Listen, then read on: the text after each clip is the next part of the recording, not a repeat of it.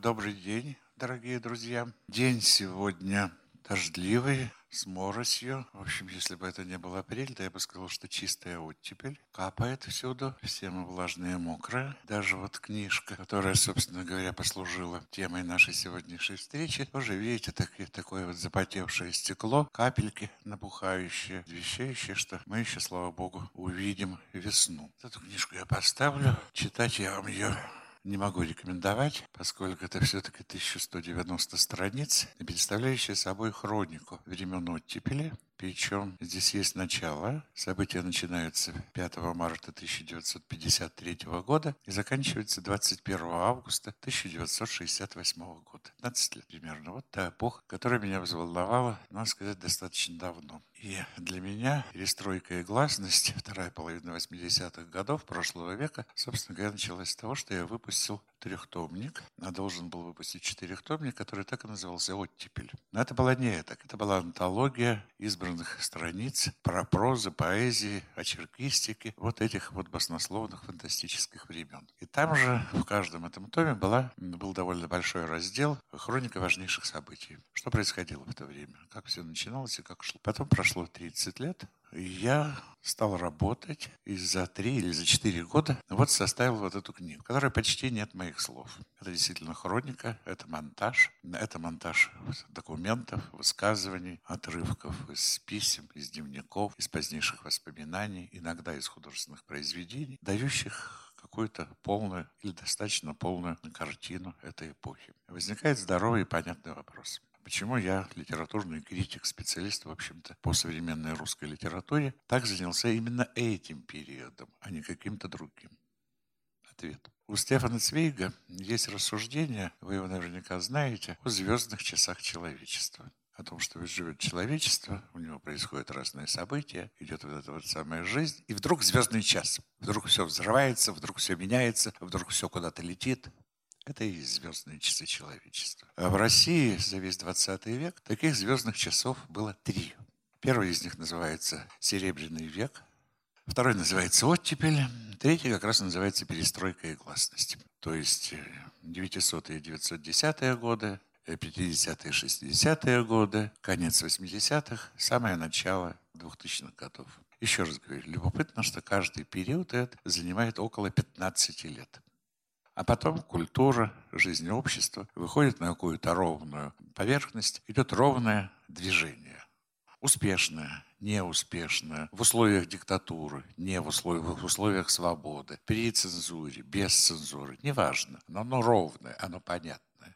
Примерно так вот, скажем, мы с вами прожили примерно 20 лет после оттепели времен перестройки и гласности. То есть 900-е годы, 910-е годы относительно ровно, относительно спокойно. А потом вдруг все меняется. Как меняется? Почему? Первая оттепель я имею в виду оттепель Серебряный век, началась с августейшего манифеста 15 октября 1905 года, который даровал, который заменил самодержавную монархию на конституционную монархию, убрал предварительную цензуру, совсем снял цензуру церкви, сделал возможность свободу слов, собраний, совести, там много чего еще. Царь Николай II сделал, разумеется, благой поступок. И этот благой поступок дал нам Серебряный век. Культура мгновенно ответила взрывом всего в музыке, в театре, в живописи, в архитектуре, в литературе, везде, где угодно. Это же ведь наша гордость. Это то, чем мы перед всем миром гордимся, нашим серебряным веком. Но он, конечно, немножечко опоздал. Монарх Николай II. Поэтому кончилось все. Сначала февральской революцией, потом октябрьской революцией, потом гражданской войной, военным коммунизмом. Ну а то, что было дальше, вы и так сами знаете. Последняя оттепель 20 века, оттепель 90-х годов, перестройка и гласности, началась, как вы помните, с парада на лафетах с гонкой на лафетах, когда поочередно страна прощалась с Брежневым, Сусловым, Устиновым, Черненко, Андроповым. Ну вот, и наконец пришел политик нового поколения э, Михаил Сергеевич Горбачев, и процесс стал двигаться все быстрее, быстрее, быстрее. Потребовалась вот эта гонка на лафетах. А что касается вот этой оттепель, классической, само слово оттепель, то она началась со смерти Сталина. Иосифу Виссарионовичу было в то время 73 года. По тем временам возраст почтенный. Сейчас все-таки понятие о возрасте лет на 10 сдвинулось. И сейчас бы можно было бы сказать, что ему было бы где-нибудь около 80-80 с лишним. Но все равно страна, подавляющее большинство населения, разумеется, считала его бессмертным. И помыслить не могла, как это может быть так, что мы будем жить без Сталина. Но были люди, которые ждали. Ждали этого волшебного мгновения. Что это за люди? Первый из них, это примерно по данным на январь 1953 года, примерно 4 миллиона 100 тысяч человек ждали в лагерях. И вот пошли первые медицинские протоколы о том, что Вождь, вождю нехорошо, вождю плохо. Было, собственно говоря, два таких бюллетеня, печатавшихся в газетах. Первый из них был, появился еще 4 марта. И вот вспоминает писатель Лев Разгон, который находился в одном из таких лагерей. Не самых тяжелых, но лагерей все-таки. Один из этих 4 миллионов 100 тысяч человек. Он пишет. Я уж не помню, после этого ли бюллетеня или после второго, в общем, после того, в котором было сказано «дыхание Чейн Стокса», мы кинулись в санчасть. Мы потребовали от нашего главврача Бориса Петровича, чтобы он собрал консилиум и на основании переданных бюллетеней сведений сообщил нам, на что мы можем надеяться. Мы сидели в коридоре больнички и молчали. Меня била дрожь, и я не мог унять этот идиотский, независящий от меня стук зубов. Потом дверь, с которой мы не сводили глаз, раскрылась. Оттуда вышел Борис Петрович. Он весь сиял. И нам стало ясно все, еще до того, как он сказал, «Ребята, никакой надежды». И на шею мне бросился Потапов, счастливый и сдержанный, молчаливый Потапов, молчаливый и сдержанный Потапов, кадровый офицер, разведчик и бывший капитан, еще не забывший свои многочисленные ордена. Вот другой лагерь, рассказывает дворянин, русский писатель Олег Васильевич Волков. Нет, не выжил. О, радость и торжество. Наконец-то рассеется долгая ночь до России. Только, Боже, оборони, обнаружить свои чувства. Кто знает, как еще обернется. А вот поэт Анатолий Жигулин, он был в это время на Колыме, на руднике Батыгучак, двоеточие кавычки. Все обнимали и целовали друг друга, как на Пасху. И на бараках появились флаги. Красные, советские флаги на пестроужных лент. Их было много, и они весело и дерзко трепетали на ветру. Страна хватила скорбь. Ну, кроме вот этих вот четырех миллионов, 100 тысяч человек, а кто-то еще находился в тюрьмах, это только лагерные в счету. Кто еще? Ждал с нетерпением. Люди власти, ближайшие к Сталину люди. То, что сейчас назвали бы словом политическая элита. Их можно понять. У Молотова, второго человека в государстве, жена Полина Жемчужина сидела в лагере. У Лазаря Кагановича, секретаря ЦК, члена Политбюро с 20-х годов, брат застрелился в момент, когда его пришли арестовывать. У Микояна почти вся семья сидела в лагере. У Хрущева в лагере не сидели. Но он сам вспоминал и рассказывал в своих мемуарах, уже позднейших, когда он стал отставником, как издевался над ним Сталин, как он его унижал. И эти унижения забыть было нельзя. Если вы видели фильм э, Алексея Германа «Хрусталев машину», вот там об этом довольно много и подробно сказано о том, как власть, вот эти вот люди, которые всем были обязаны Сталину, обожали его, клялись каждую секунду в верности ему, как они переживали этот момент. И вот 9 марта. Сталина хоронит. На траурном митинге на Красной площади выступает Маленков, Берия, Молотов, Хрущев. Выступает, разумеется, как положено, с ритуальными речами, их душат слезы, они скорбят, совершенно искренне скорбят на глазах у публики. Есть кинокадр, который это все запечатлели. Проходит день, первое после похорон заседания Политбюро. И Маленков говорит, у нас были крупные ненормальности, многое шло по линии культа личности, и надо сейчас же поправить. День только прошел, уже надо поправить. Фамилия Сталина он не называет. Это еще закрытое к упоминанию фамилии. Но считаем обязательным прекратить политику культа личности. Это закрытые заседания Политбюро, закрытые решения. А вот уже выходит немножко и на простор гласности. 16 марта того же года в литературной газете появляется огромная статья Константина Симонова. Он в это время был главным редактором литературной газеты, которая называется «Священный долг писателя», где Константин Михайлович говорит о том, что мы все скорбим, это понятно. И теперь у литературы нет более важной задачи, чем коллективными усилиями создать образ вождя Иосифа Виссарионовича Сталина. Можно забыть обо всем. Главное, мы, усилия наши должны быть направлены на это. 16 марта, неделя после смерти э, Сталина. И тут же в ярость переходит Хрущев. Он звонит в литературную газету. Он устраивает скандал.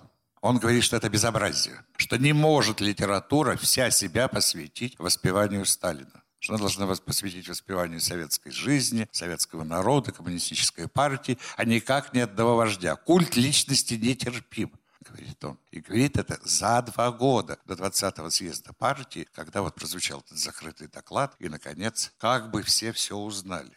Все тогда уже все знали, все знали, что хотели. И процесс пошел. Уже через 10 дней после похорон вождя закрыли ГУЛАГ, Главное управление лагерей и положили конец тому, что называлось великими стройками коммунизма. То есть теми стройками, которые, собственно говоря, им строились этими ЗК, зэками. Принимается указ об амнистии, по которому уже к августу 1953 года из мест заключения было освобождено 1 миллион 32 тысячи человек. Политических из них было немного. Все равно больше миллиона людей получили свободу. В конце апреля, тоже специальным приказом, были запрещены пытки. Они были разрешены в 1939 году. Физическое средство воздействия для того, чтобы добыть те или иные доказательства и привести подследственного к признанию вины. И вот их, наконец, запрещают. А руководители Министерства государственной безопасности арестовывают, сажают, кое-кого даже расстреливают. А пройдет еще несколько месяцев, и самого Берию арестуют на заседании Политбюро, быстро посудят и так, так же быстро расстреляют. Иными словами, новая власть то есть, что, что значит новая власть? Те же самые люди, которые были властью, оказавшись вот в новых для себя исторических условиях, начинают менять действительность. Освобождают врачей и отравителей. Это, если вы помните, уже на фоне такой совершеннейшей истерии были арестованы кремлевские врачи, ну, те, которые как раз следили за здоровьем высшей номенклатуры. Все они посажены в тюрьмы, некоторые успели там умереть, расстрелять не всех успели, но кто-то просто успел сам умереть. Люди, профессора эти были, люди немолодые, вот их освобождают. А врачу Тимошук, Лидия Тимошук была такая, которая, собственно говоря, и донесла на них, что они имеют в виду все, все политбюро отравить. Ее лишили ордена Ленина, там, ну, пошли какие-то такие дела.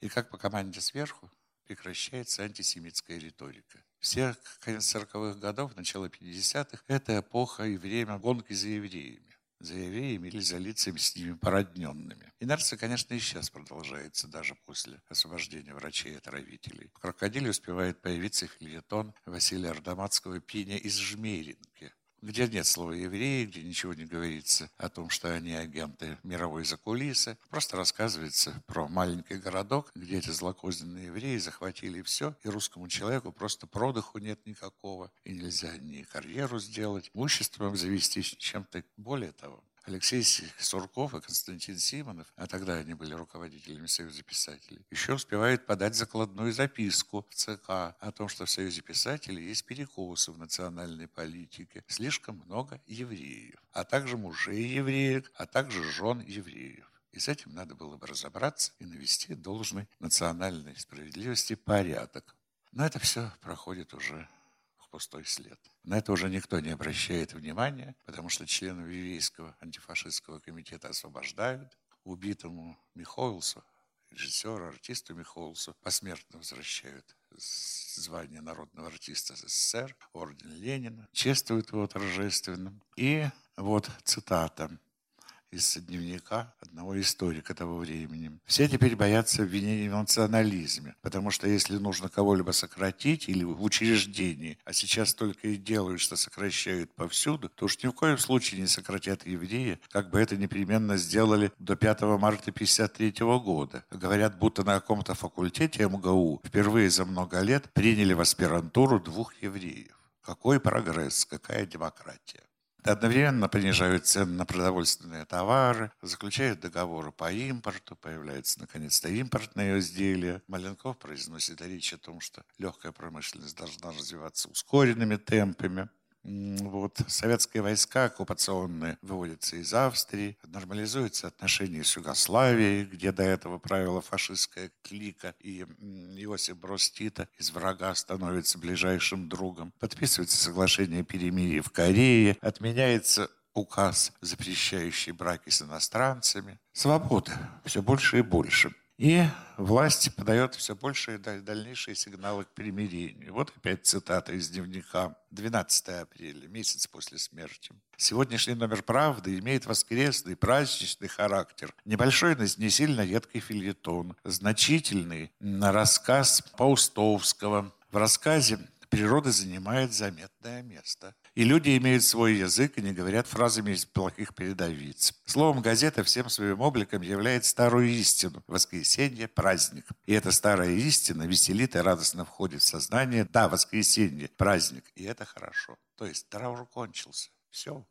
Живем по-новому. Отменяется постановления, согласно которым должны были ставиться по всей стране все новые и новые памятники Сталина. Расформировывают выставку подарков э, вождю, которая с 49 по 53 год занимала все залы Музея изобразительных искусств имени Пушкина. Восстанавливают прежние коллекции и открывает маленький, маленький пока еще зальчик для французских импрессионистов. И тут в Ленинграде тоже смелеют и тоже в Эрмитаже свой зальчик для импрессионистов. Ренуар, Дега, Сеслей, еще там кто-то, Мане, Мане и прочее. В Москву приезжает театр комедии «Францесс». Еще через полгода из Лондона приезжает Питер Брук со спектаклем «Гамлет. Принц Данский» в заглавной роли Пол Скофилд и от нас начинают ездить. И только за 53 год за рубеж было командировано из нашей страны две с половиной тысячи деятелей культуры. Сколько из них было в погонах, это мы не знаем. Ну, по крайней мере, половина, но все равно хотя бы половина. Выехал за рубеж, представила нашу культуру. Где-то были концерты, балет, где-то были выставки, было еще там что-то. Ну, вот. Начинается кинофестиваль. Сначала из чехословацких фильмов, потом венгерских, потом итальянских, индийских, польских и так далее, и так далее, и так далее. А на, спустя несколько лет на фестиваль молодежи и студентов 57 года приезжают уже тысячи иностранцев. После этого даже дети пошли в нашей стране, дети фестиваля. Не только ведь это там выставки были, опять-таки театральные спектакли, концерты. Много чего было замечательного. Но мне особенно нравится сюжет вот этот. Люди любят танцевать. Ну, во-первых, смотреть на то, как танцуют на сцене. И сами любят танцевать. Это нормально. Советская власть до оттепельные времена предписывала танцевать либо народные танцы, польчика, там, краковяк, еще там чего-то, либо падекатор, падетруа, ну, как полагалось в гимназиях дореволюционных. Соответственно, нужны были пластинки. Такие пластинки выпускались. Так вот, с танцевальной музыкой в первом квартале до 1953 года было выпущено 27 тысяч пластинок. В стране жило 200 миллионов человек. Ну, примерно. 27 тысяч пластинок. Это в первом квартале. А уже в четвертом квартале 327 тысяч пластинок. И все с танцевали, только с танцевальной музыкой.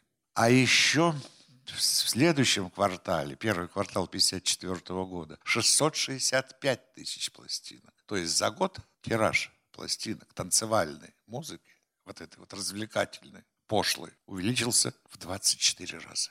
Конечно, фильетоны были, что пошлятина наступает на всех на нас. Ужас. То ли дело под Этруа. Это же красота какая. Леониду Утесову разрешают уже сказать на газетных страницах, дальше цитата, «Не всякая музыка, исполняемая джаз-оркестрами, обязательно порочна. Не всякая».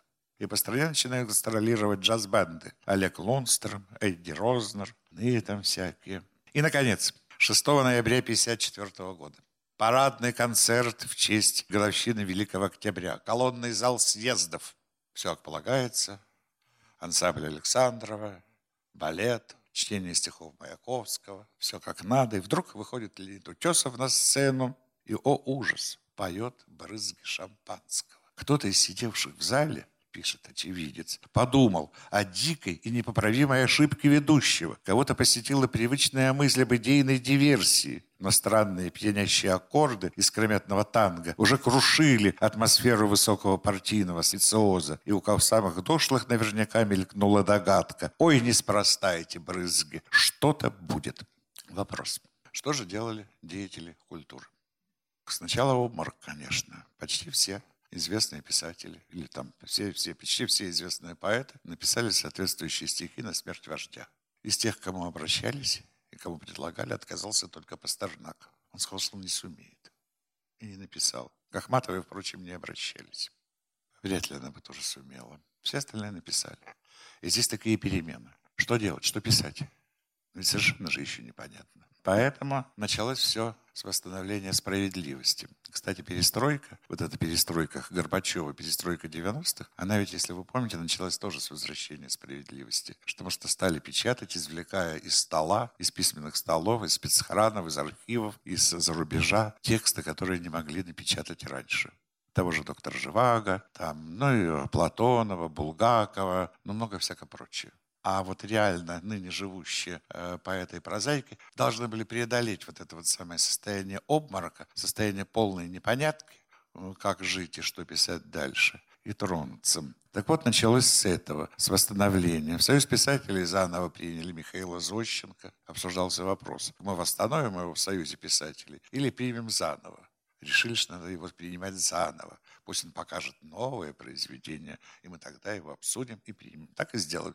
Намеревались издать Пастернака, Ахматова, Зощенко, Бунина, других запретых, закрытых и запрещенных прежде авторов. Издали, правда, не сразу. Ахматова намеревались издать в 1954 году, а издали только в 1958 году.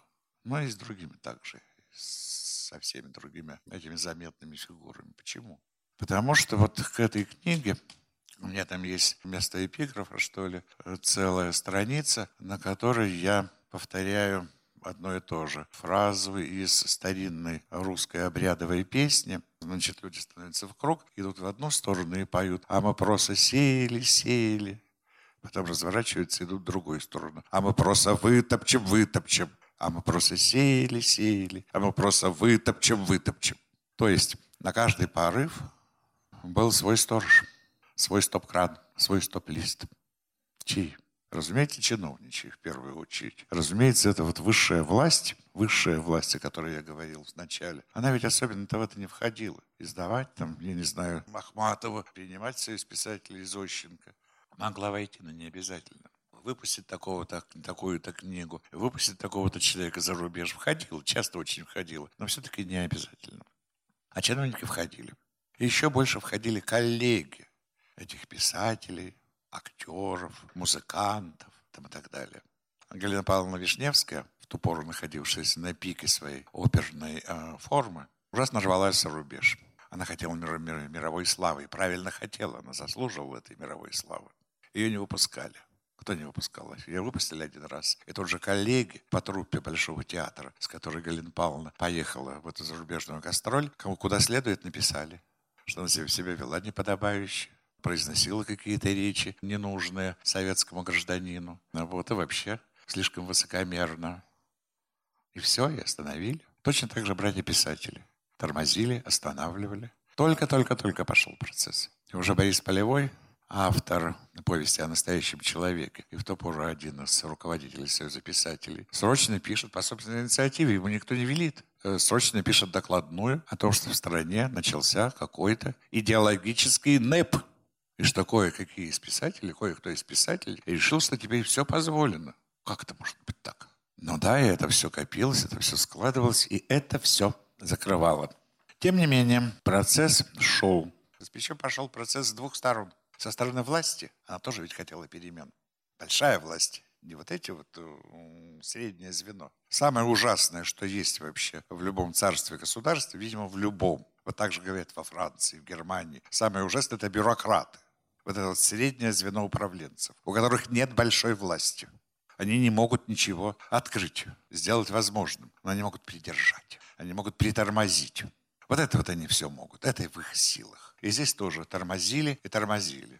Но, с одной стороны, власть действовала. Вот смотрите, в 1954 году открылся Государственный театр эстрады. Это была первая такая театральная новинка. В 1955-м Олег Николаевич Ефремов, в ту пору еще просто Олежек, создает студию молодых актеров. А еще через год из нее получается театр «Современник». Появляются новые музыкальные коллективы. Вот область литературы. Обсуждается вопрос, не вступить ли советским писателям в мировой пен-клуб. Мировой пен-клуб они вступят, но потом, в 1991 году. Обсуждается в 1954 еще. Почему? Потому что чиновники, вот эти вот средние, сигнализировали, что мировой пен-клуб, там возможны провокации, возможны речи идеологически неверные, возможно подписывание каких-то документов, направленных против идей социализма, и затормозили.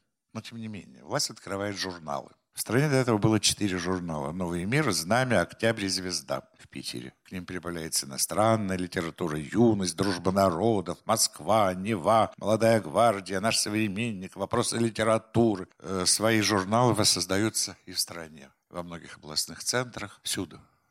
На разных языках там, и так далее. Это, конечно, государственная идея. Но идут и частные инициативы.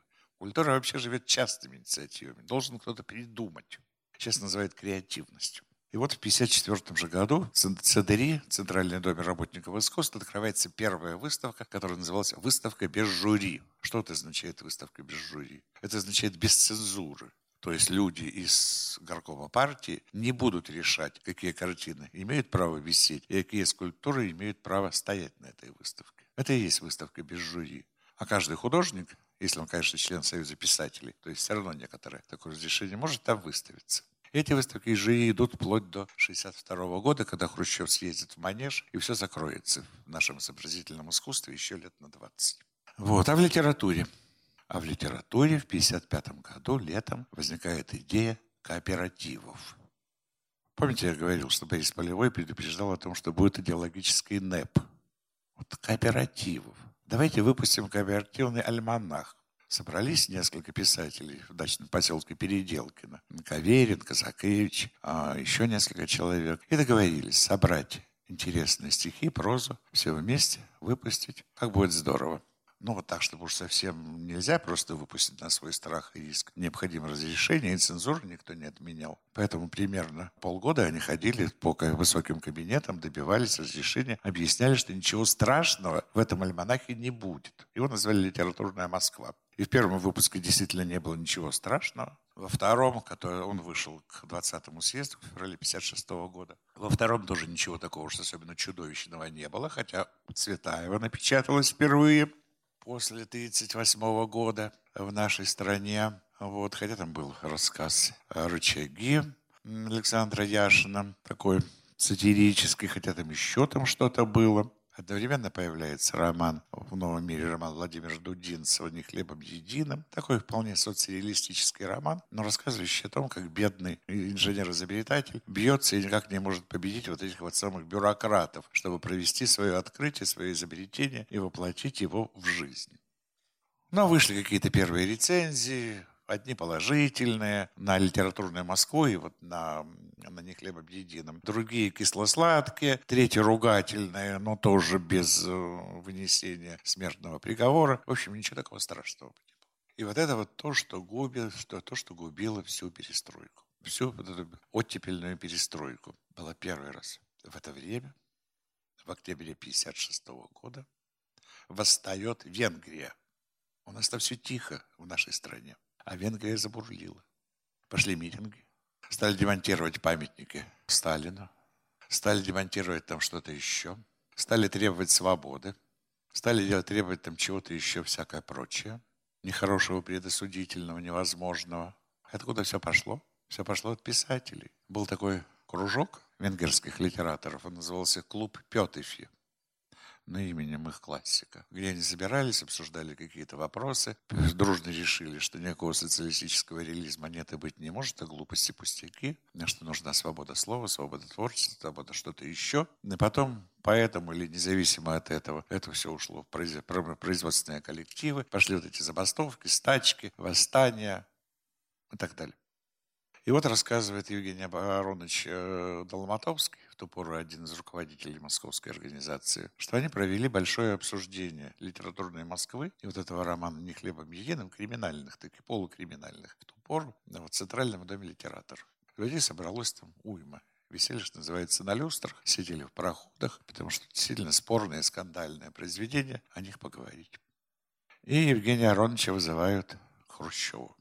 Сидит все политбюро они обсуждают, вот это все политбюро, обсуждают обсуждение в Центральном доме литераторов какого-то альманаха и какого-то романа. Никто из этих членов Политбюро, включая Никита Сергеевича, разумеется, ничего этого не читал. И Никита Сергеевич позднее назовет «Альманах «Литературная Москва», в нем 850 страниц, брошюркой.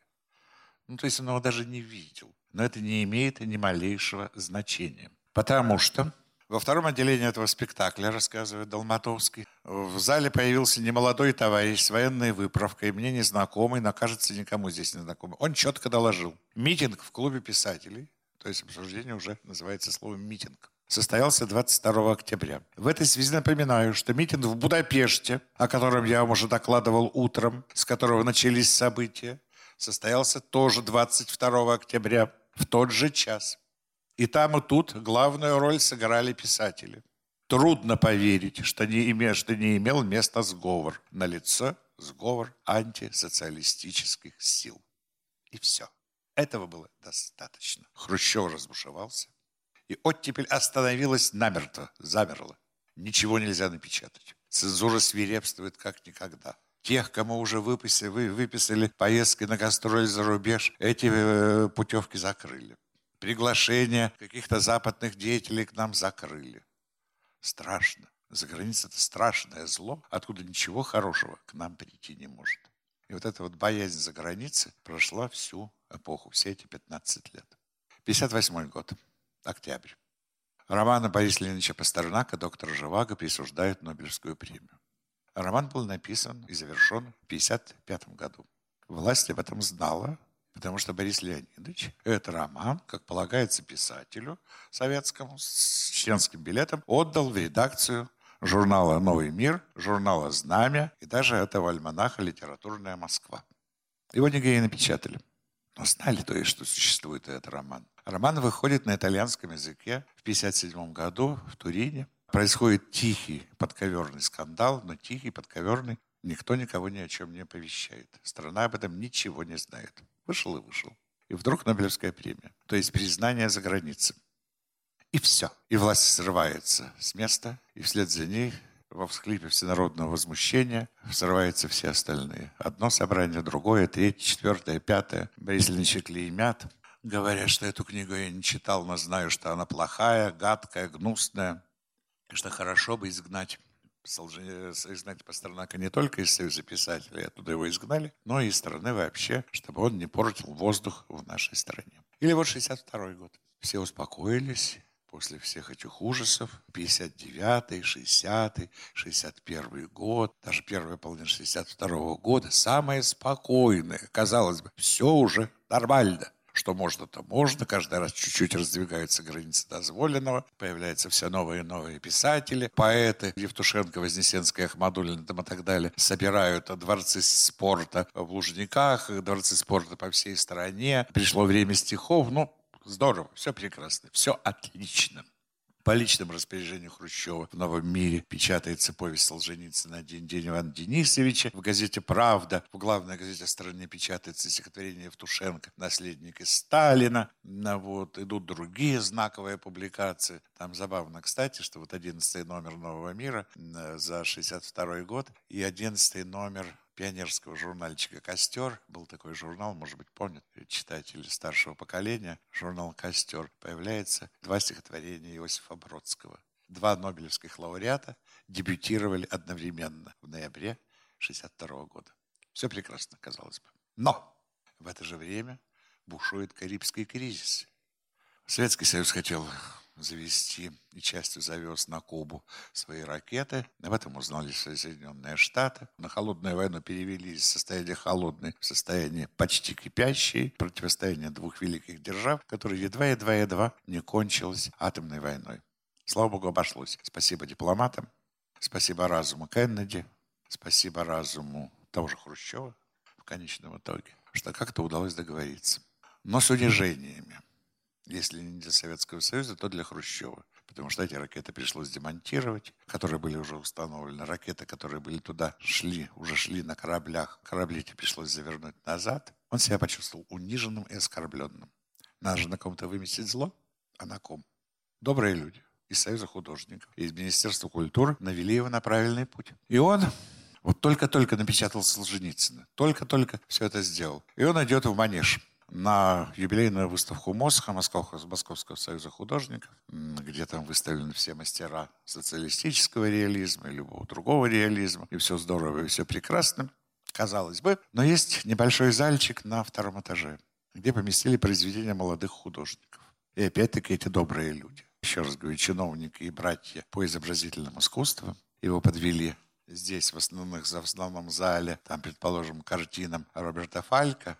Там вошла в историю его фраза. Там есть работа обнаженная была, которая особенно возмутила Никиту Сергеевича. Он спросил, что это такое. Вы говорите, это обнаженная фалька. И он ответил, зачем вы мне эту голую вальку подсовываете? Ну, ему не обязательно быть знатоком изобразительных искусств. Его повели на второй этаж. А там сплошное безобразие. И Никита Сергеевич разорался. Абстрактисты, пидорасы. Вот оттуда пошло великое слово «пидорасы». Но живо по сю пору, слава богу, в нашем словаре. Вот. И снова срыв. Снова очередные встречи деятелей литературы и искусства с, эм, с, с руководителем партии и правительства. Снова скандал. Снова остановка движения. А мы просто сеяли-сеяли, а мы просто вытопчем-вытопчем. А мы просто сеяли-сеяли, а мы просто вытопчем-вытопчем. И в последний раз за границей, конечно, подгадила нам в 68 году во второй половине 60-х годов, когда Хрущева уже свергли, и новая власть еще толком не понимала, каким путем идти дальше. Новая власть, я имею в виду, тогда был триумвират, Брежнев, Подгорный, Косыгин, председатель Совета министров, председатель Президиума Верховного Совета и первый секретарь ЦК. Вот они не знали. С одной стороны, вроде бы начали как-то немножечко реабилитировать Сталина, с другой стороны, ну, во-первых, интеллигенция воспротивилась, стала писать письма протеста и всякое другое. С другой стороны, западная компартия, французская, итальянская, германская, а их голос был важен, стали протестовать, сдвинули назад. С одной стороны, вроде бы выпустили Иосифа Бродского, он сидел по обвинению в тунеядстве, обвинение ничтожное, но все равно мог просидеть долго. А здесь все-таки по отбытии срока подсидел год и семь месяцев в этой своей деревушке на границе Вологодской и Архангельских областей и был все-таки освобожден. Но вот его освобождают, он приезжает в Москву, и в аккурат в это время в Москве на троллейбусной остановке у Никитских воров останавливают преподавателя школы студии МХАТ Андрея Донача Синявского. Руки ему за спину и отвели. И тут же при, прилетает самолет из э, Новосибирска, задерживают э, Юлия Марковича Даниэля, арестовывают, сажают. Оказывается, что эти два негодяя, два проходимца, два перевертыша под псевдонимами Абрам Терц и Николай Ржак печатали за границей свои гнусные антисоветские произведения. То есть одной рукой освобождают, другой рукой закрывают. Это вот означает такой общий период всей оттепели, такой ее гибридный, как сказали бы сейчас, характер. То есть одновременно происходит и то, и другое. И не очень понятно, что побеждает. И здесь тоже не очень понятно, что побеждает. Хотели, например, в это время закрыть театр на Таганке. Его успели открыть, он успел прогреметь. И здесь то ли закрывается весь театр, то ли убирать из него Юрия Любимого и ставить другого главного режиссера. Но в последние секунды все-таки передумали. И ни Любимого не убрали, и театр остался. И с нашим театральным искусством по-прежнему было все в порядке. И здесь, еще раз говорю, это ровная, идет ровная жизнь страны, культурная жизнь страны. И что? Пражская весна. Пражская весна. Оказывается, что в соседней с нашей страной уже отменили цензуру, уже заявили о том, что выборы должны быть многопартийными, что парламент должен быть многопартийным. Чего-то еще отменили, к чему-то еще призвали. Заговорили о том, что хорошо бы выйти Чехословакии из военной организации стран Варшавского договора. Как поступать?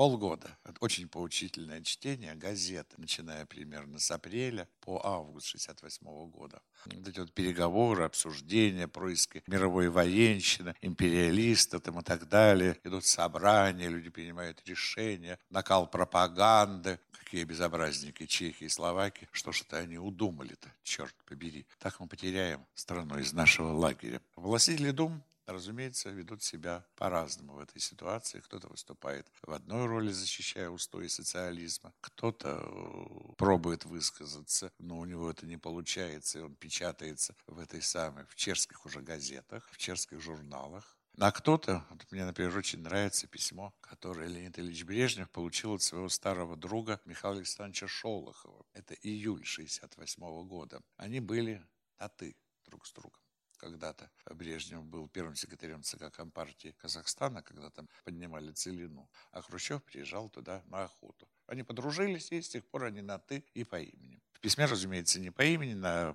по имени-отчеству, но все равно на «ты». Коротенькое письмо. «Дорогой Леонид Ильич, знаю, как сейчас тебе тяжело и трудно. А потому дружески обнимаю и от души желаю бодрости, здоровья и успехов в решении этого муторного дела. Ну, муторное дело понятно какое. Твой полковник Шолохов. Ему действительно было присвоено воинское звание полковника после войны, на которой он был военным корреспондентом.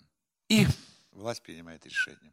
21 августа границу Чехословакии пересекают войска стран Варшавского договора советские, немецкие, польские, венгерские, кроме Румынии. Румыния отказалась участвовать в этой акции братской помощи. Вот мы в журнале «Знамя», у нас был номер, восьмой номер э, за 2018 год. Мы его так и называли «Памяти оттепели», годовщине всех этих самых событий. И там раз, э, рекомендую, если кому-то интересно, безумно интересный номер, особенно свидетельства людей, ныне живущих, которые жили и тогда, и знают это по своей личной памяти. И там есть чудесный рассказ актера Льва Паргунова, наверное, вы знаете этого актера по кино, там, по, по, по, по, по всему такому. А он тогда в 68 году служил в армии. Часть его стояла на границе как раз с Румынией. Все, у них уже был приказ, входите в Румынию. Румынию тоже хотели наказать за непослушание, за недолжное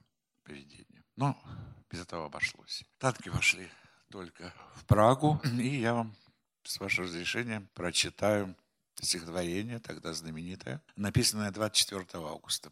Сама вот эта вот специальная военная операция началась 21-го, стихотворение написано 24 августа. Автор Евгений Евтушенко. Стихотворение длинное, поэтому я с вашего разрешения его сокращу. Прочту только несколько выразительных четверостишей. Танки идут по Праге, в закатной крови рассвета. Танки идут по правде, которая не газета. Танки идут по соблазнам, жить не во власти штампов. Танки идут по солдатам, сидящим внутри этих танков. Разве враг России? Разве не я счастливым? В танки другие, родные, тыкался носом сопливым. Чем же мне жить, как прежде, если как будто рубанки танки идут по надежде, что это родные танки. Прежде чем я подохну, как мне неважно прозван, я обращаюсь к потомству только с единственной просьбой. Пусть надо мной без рыданий просто напишут по правде русский солдат раздавлен русскими танками в Праге. И, разумеется, всюду идут собрания, поддерживающие это действие. Жизнь культуры останавливается. Все уходит в свистки, фанфары, вот в эти вот самые собрания. В театре Антаганка идет собрание, все поддерживают. В театре Современник идет собрание, все поддерживают. В Московской консерватории идет собрание, все поддерживают. Еще где-то идет собрание, везде все поддерживают. Во всех редакциях литературных журналов идут собрания в поддержку этой запоздавшей акции. И в новом журнале «Новый мир», которым возглавлял Александр Трифонович Твардовский, такое собрание тоже проводят. Партийное собрание, разумеется. Александр Трифонович, разумеется, член партии. Александру Трифоновичу было свойство. Великий поэт и великий редактор. У него было свойство. Он был запойным пьяницей. Причем сражаться со своими запоями он мог только одним единственным способом. Он не мог совсем выйти из, этого, из этой своей орбиты, но он мог руководить этим, когда начинать запои, когда из него выходить и в день партийного собрания со, с поддержкой справедливой вот акции советского правительства э, по братской помощи Чехословакии, он запил. Нет его подписи. И это также вот когда было собрание, на котором исключили Бориса Пастернака 30 октября 1958 года, тоже смелость была разная. Никто не выступил против. Поддержку Пастернака представить нельзя было. Но можно было не прийти. Поэтому поэт Александр Петрович Бежев специально улетел в Армению на эти дни, чтобы вот тут нельзя было выписать. Кто-то еще куда-то делся, кто-то пропал, кто-то лег в больницу. Мало ли, кто-то запил. Разные способы есть гражданского сопротивления и неучастия в том, что кажется тебе не хорошим и не полезным. Вот, а после Твардовского осталось тоже стихотворение.